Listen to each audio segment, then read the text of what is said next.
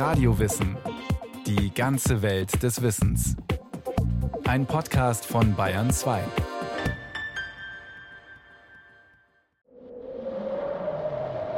Der Wind pfeift. Und meistens ist er kalt. Im Winter von März bis November sogar eiskalt. Gletscherzungen münden in die Fjorde am Beagle-Kanal. Heftige Böen fallen ohne Vorankündigung in die Taleinschnitte. Bei diesen unwirtlichen Temperaturen lebten an den Küsten Feuerlands und in der Inselwelt zwischen Beagle-Kanal und Kap Horn viele Jahrhunderte lang Menschen, die sich nur von dem ernährten, was sie jagen, fischen und sammeln konnten. Seenomaden am südlichen Zipfel der bewohnten Erde. Wettererprobte, genügsame Menschen, echte Überlebenskünstler. Sie werden Jagans genannt oder Yamanas. In ihrer Sprache bedeutet das die Menschen. Sieht man mal von den Temperaturen ab, sei das zerklüftete Archipel für die Jagans nicht so schlecht gewesen, meint der chilenische Anthropologe Maurice Van de Male. Er lebt seit 30 Jahren in Puerto Williams auf der Isla Navarino am Beagle-Kanal, im südlichsten Ort der Welt. If you try to look at it with other eyes, aus ihrer Perspektive gesehen war es ein sehr guter Platz zum Leben. Es gibt viele Ressourcen. Die Bevölkerungszahl war nicht groß, vielleicht 5000. Und sie hatten den ganzen Archipel für sich. Sie konnten hier leben, ohne Angst, dass sie keine Schutzplätze finden würden oder keine Nahrung. Es ist ein sehr reicher Archipel, sowohl die Vegetation als auch die Fauna. Man findet, was man zum Leben braucht.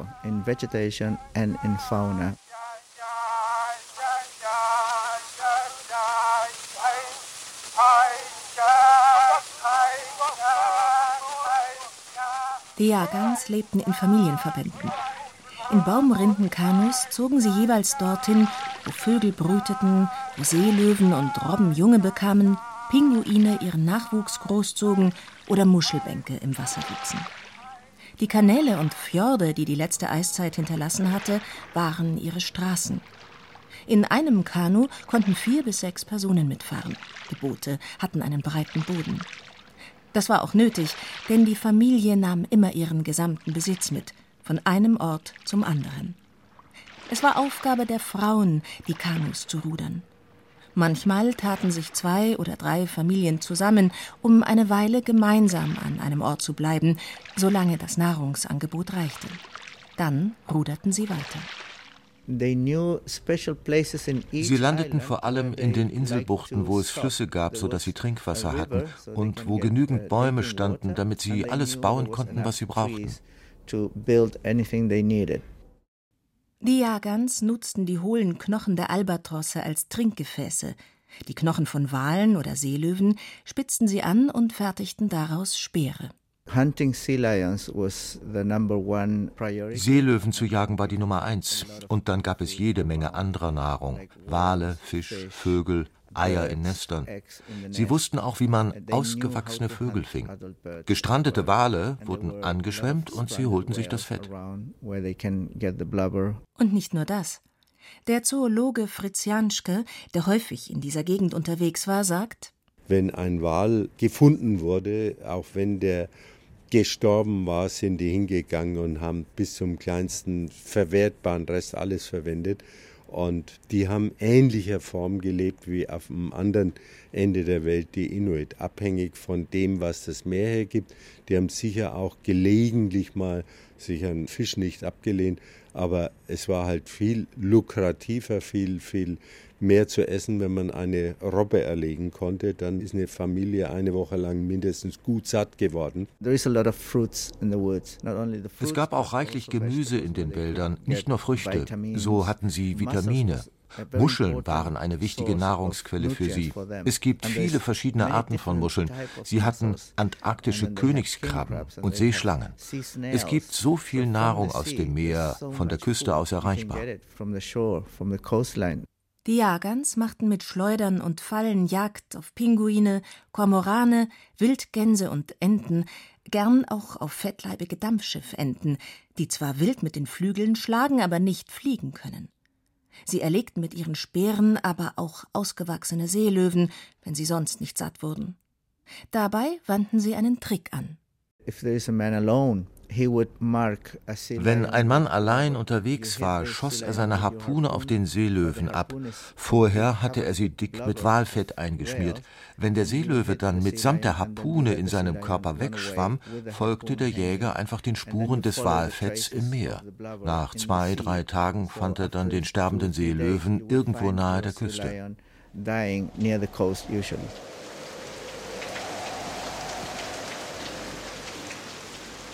Die Jagans lebten abgeschieden und konnten ihre Lebensweise lange bewahren, trotz ihrer gelegentlichen Kontakte zu amerikanischen Wal- und Pelzrobbenfängern.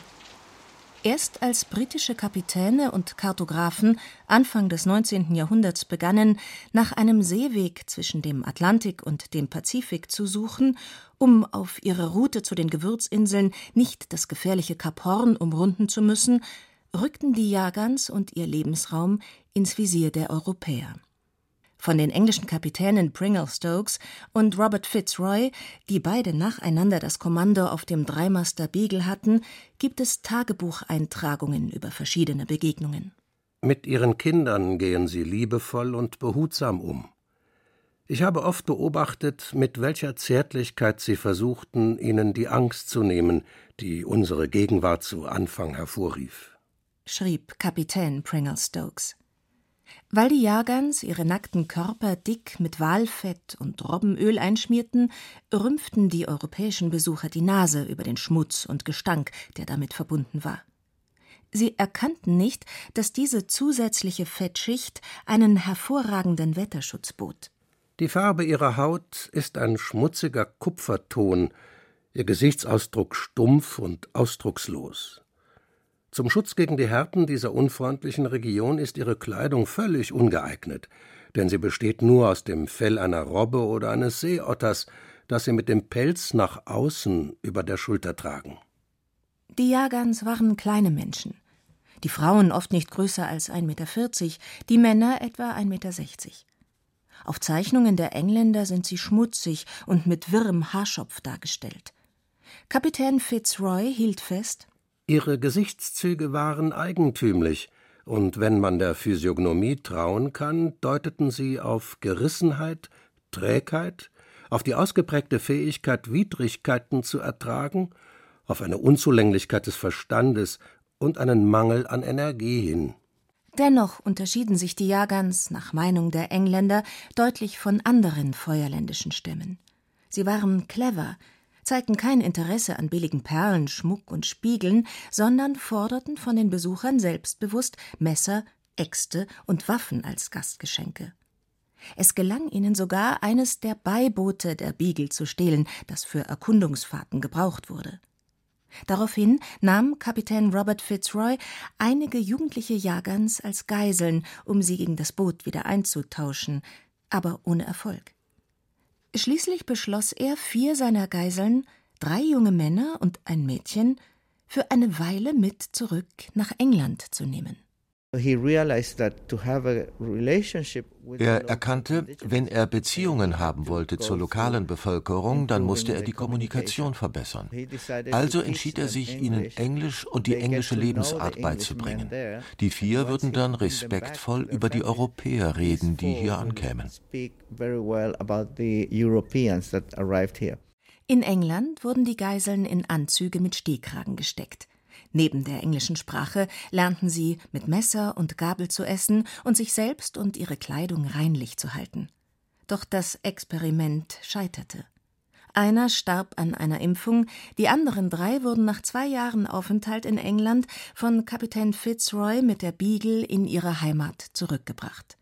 Mit an Bord war diesmal der Gelehrte Charles Darwin. Er schrieb später verächtlich ich hätte kaum geglaubt, wie groß die Verschiedenheit zwischen wilden und zivilisierten Menschen ist. Sie ist größer als zwischen einem wilden und einem domestizierten Tier. Nur sechs Monate nach ihrer Rückkehr legten die Zwangszivilisierten ihre Kleidung wieder ab, ölten ihre Körper ein und lebten wie vorher, nackt. Allerdings konnten sie sich mit englischen Seeleuten verständigen.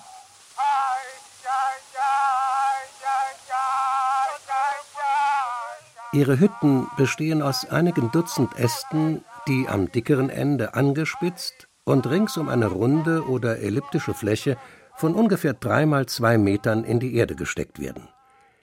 Die oberen Enden werden mit aus Gras gedrehten Seilen zusammengebunden, und über die Zweige wird eine Abdeckung aus Gras und Robbenfellen gelegt. An der Seite lässt man eine Öffnung, die als Eingang dient, und an der Spitze eine, damit der Rauch abziehen kann. Die Hütten waren stets nur für temporären Gebrauch bestimmt.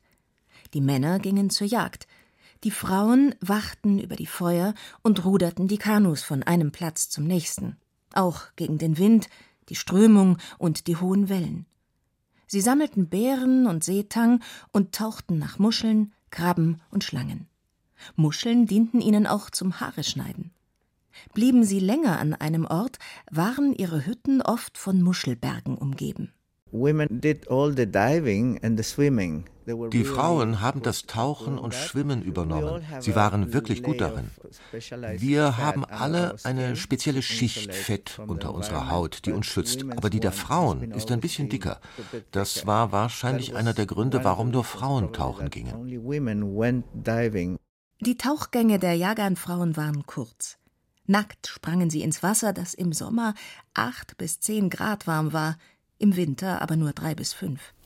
In ihren Kanus führten sie Feuer mit, an dem sie sich sofort aufwärmen konnten. Außerdem nutzten sie es, um Rauchzeichen zu senden, wenn sie sich mit anderen Familien treffen oder einen gestrandeten Wal anzeigen wollten.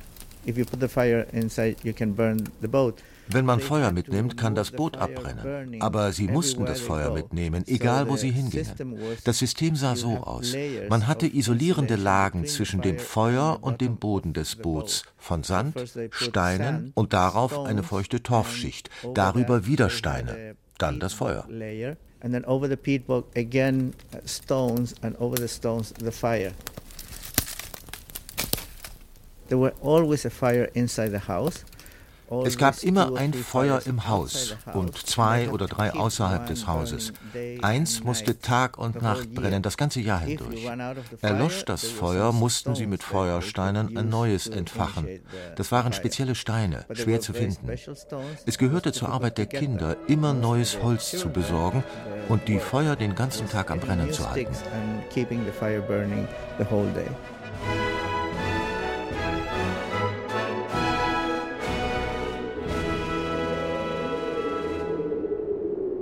Im 19. Jahrhundert ließen sich englische Schafzüchter im angestammten Gebiet der Jagans nieder und beanspruchten es als ihr Eigentum. Tausende von Schafen nahmen den Platz der Ureinwohner ein. Anders als die Seenomaden blieben die Engländer, wo sie sich einmal niedergelassen hatten, und vertrieben diejenigen, die seit Jahrhunderten hier gelebt hatten, auch mit Waffengewalt. Von den neuen Herren eingeschleppte Infektionskrankheiten dezimierten die Zahl der Jahrgangs in der zweiten Hälfte des 19. Jahrhunderts beträchtlich. Gab es 1834 noch etwa 3000, war ihre Anzahl 100 Jahre später auf etwa 70 gesunken.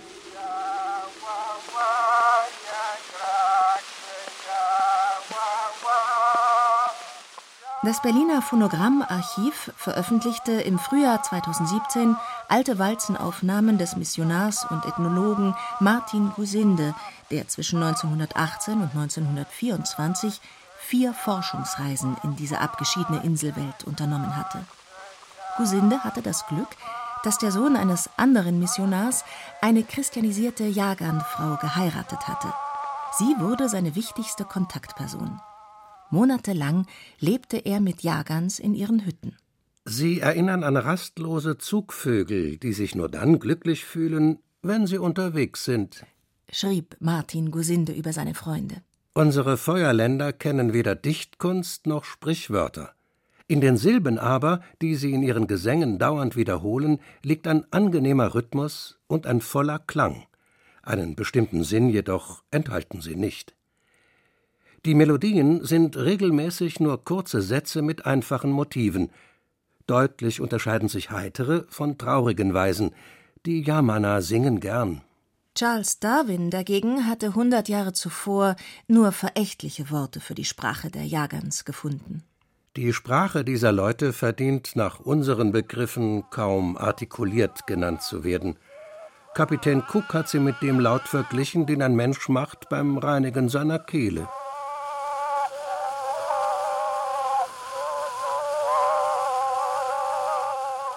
Martin Gusinde begegnete den Jagans nicht mit Dünkel und Vorurteilen, sondern lernte ihre Sprache so weit, dass er sie verstehen und sich verständigen konnte. Dank seiner Studien sind einige ihrer Traditionen überliefert, die für Darwin völlig unverständlich geblieben waren. Der alte Mann hatte ein Stirnband mit weißen Federn rund um den Kopf gebunden, welches zum Teil sein schwarzes, grobes und verwildertes Haar zusammenhielt. Quer über sein Gesicht zogen zwei breite Streifen. Der eine, hellrot gemalt, reichte von einem Ohr zum anderen und schloss die Oberlippe mit ein.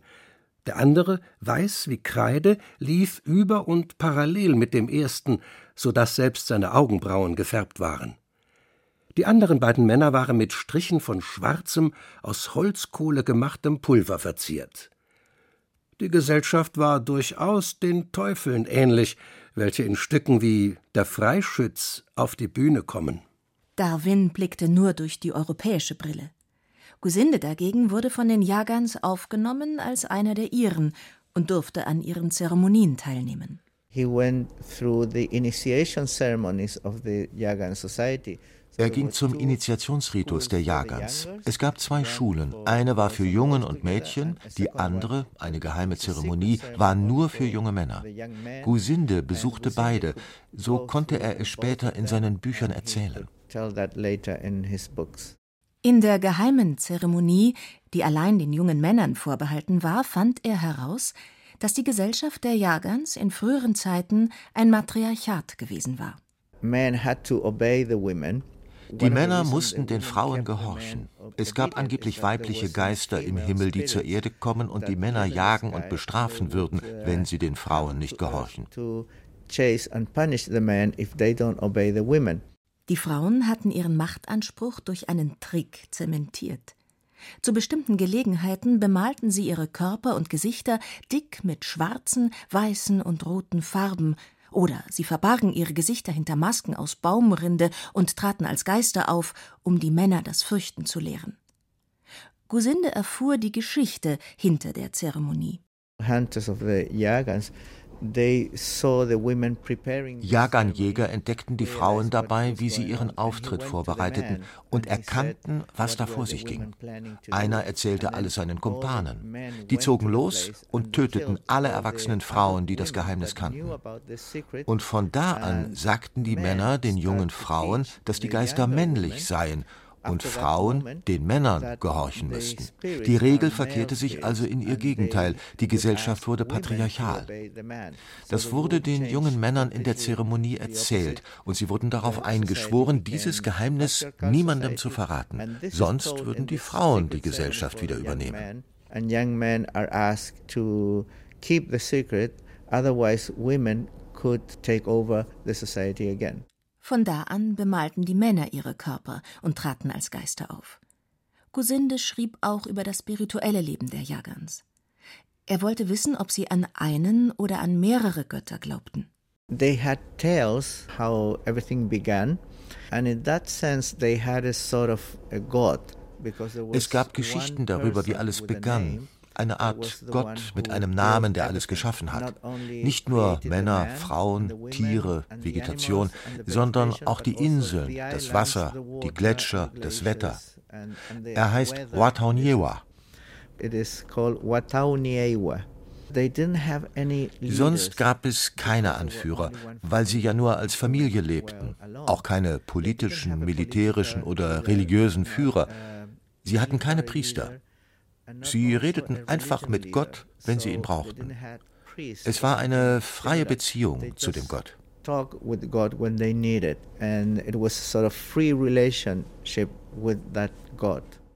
Gusinde und der Fotograf Charles W. Furlong machten Fotos von den Jagans. Die Bilder sind gestellt. Manchmal sind die Menschen mit Fellen bekleidet oder ihre Position ist zumindest so arrangiert, dass ihre Geschlechtsteile verdeckt sind. Mädchen und Frauen tragen häufig Ketten aus Muscheln. Zu sehen sind auch die Kanus und Hütten, die Jagdspeere und die rituellen Bemalungen ihrer Gesichter und Körper. Die Menschen blicken ernst in die Kamera, als gelte es, ihre Würde unter Beweis zu stellen. Die 1928 geborene Christina Calderon ist im Jahr 2017 die letzte Frau, deren beide Eltern Jagans waren. Sie selbst heiratete im Laufe ihres langen Lebens dreimal. Ihre Ehemänner waren Chilenen. Ihre Kinder sind also Halbjagans, sowie noch weitere 150 Personen in Puerto Williams. Damals war es besser, nackt zu sein, heute nicht mehr. Heute leben sie in Häusern wie wir, sie tragen Kleidung, gehen in die Schule und sprechen Spanisch. Das müssen sie seit einiger Zeit lernen. So ähneln sie uns immer mehr im kleinen Puerto Williams. Die Nachfahren der Jagans fahren Kanu mit Touristen. Sie flechten Körbe und bieten sie zum Kauf an. Eine von Christinas Enkelinnen lernt die Jagan-Sprache, damit sie nicht ganz verloren geht. Zu Ehren von Martin Gusinde wurde in Puerto Williams ein kleines Museum eingerichtet. Vor der Eingangstür liegt das Skelett eines Wals. Das Museum zeigt Fotos der Jagans und Aufnahmen von ihren Zeremonien und vom alltäglichen Leben. Wie sie ihre Hütten bauen, Körbe flechten oder in den Kanälen und Fjorden umherfahren. Ein nachgebautes Kanu ist zu sehen. Auch ein paar alte aus Knochen gefertigte Speere. Sie gehen tatsächlich manchmal ins Museum und sehen sich die Bilder und die Fotos an. Und sie reden darüber. Das ist so ähnlich, als wenn wir zu Hause unser Familienfotoalbum angucken. Sie gehen mit ihren Kindern hin und erzählen ihnen die Geschichten der Großväter und Tanten und Großmütter.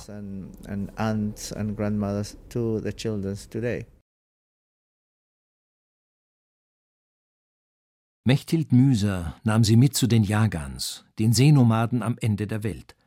Akustisch umgesetzt wurde ihre Reportage von Axel Wostri in der Regie und Ursula Kirstein in der Technik. Gesprochen haben Susanne Schröder, Rainer Buck und Andreas Neumann. Das war ein weiterer Radiowissen-Podcast über Menschen dieser Welt. Radiowissen-Podcasts gibt es zu zahlreichen anderen Themen aus Geschichte, Philosophie, Religion, Literatur, Naturkunde, Psychologie, oder Wirtschaft.